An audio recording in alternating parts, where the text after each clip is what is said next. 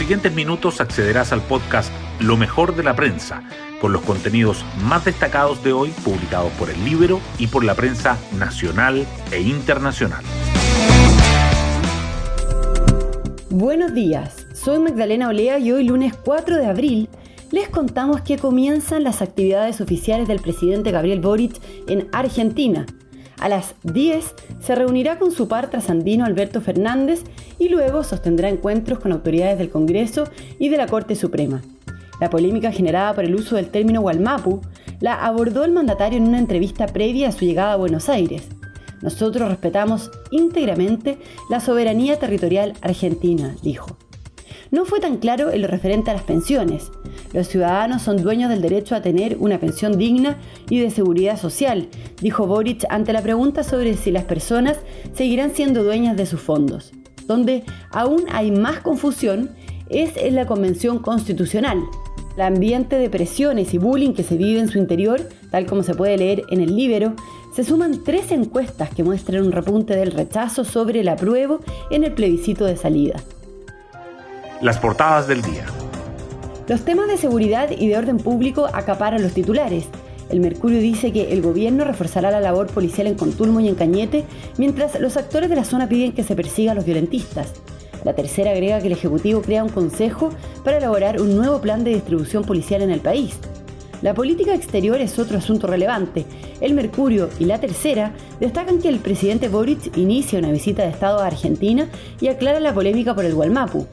La tercera y el diario financiero resaltan que el gobierno suspende la participación de Chile en Prosur. Las entrevistas igualmente sobresalen. El Mercurio tiene al presidente de la Corte Suprema, Sergio Muñoz. La tercera lleva a la ministra del Deporte, Alexandra Venado, quien dice que el Estadio Nacional no está en condiciones de recibir mega eventos.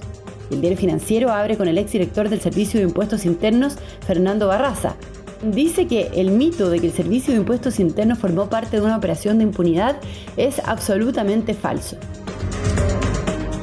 Las informaciones económicas también están presentes. El Mercurio subraya que los despidos por necesidad de la empresa presentan una disminución anual de 10% y que las remesas llegan a casi 3.000 millones de dólares el año pasado y el Banco Central lo atribuye a los retiros y a las ayudas fiscales. La tercera remarca que las firmas de telecomunicaciones acusan una fuerte alza de robo de cables y que la tasa de accidentes en el trabajo sube a 4,13% ante la mayor presencialidad. Además, el Mercurio señala que el deterioro del clima escolar aumenta el riesgo de deserción y afecta al rendimiento de los alumnos. Y la tercera informa que Ucrania denuncia la muerte de civiles en las zonas ocupadas por Rusia. Hoy destacamos de la prensa. El gobierno reforzará la presencia de carabineros en Contulmo y en Cañete y los actores de la zona piden acciones contra los violentistas.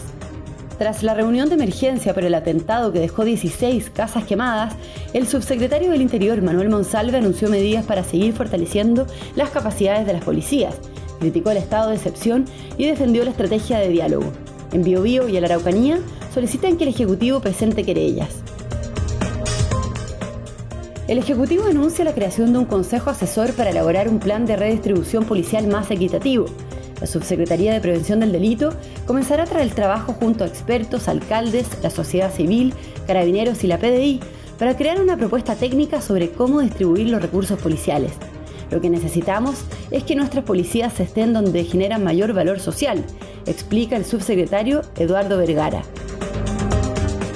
El presidente Boric inicia una visita de Estado a Argentina y aborda la polémica por el Gualmapu. El mandatario chileno llegó ayer a la capital trasandina en el marco de su primera gira internacional. El objetivo es impulsar la colaboración en materia de inversión, género, cultura, energía, defensa y derechos humanos. Hoy se reúne con el presidente Alberto Fernández y los líderes de los poderes legislativo y judicial. El gobierno decide suspender la participación de Chile en Prosur, el Ministerio de Relaciones Exteriores envió una nota a la Secretaría Ejecutiva de Prosur para suspender de manera formal la participación de Chile en ese foro regional creado en 2019 por el expresidente Sebastián Piñera y que había sido criticado públicamente por el actual mandatario.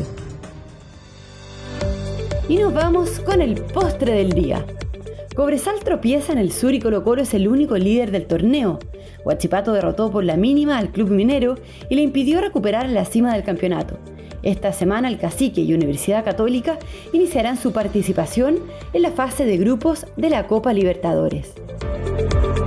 Bueno, yo me despido, espero que tengan un muy buen comienzo de semana y nos volvemos a encontrar mañana martes en un nuevo podcast, Lo mejor de la prensa.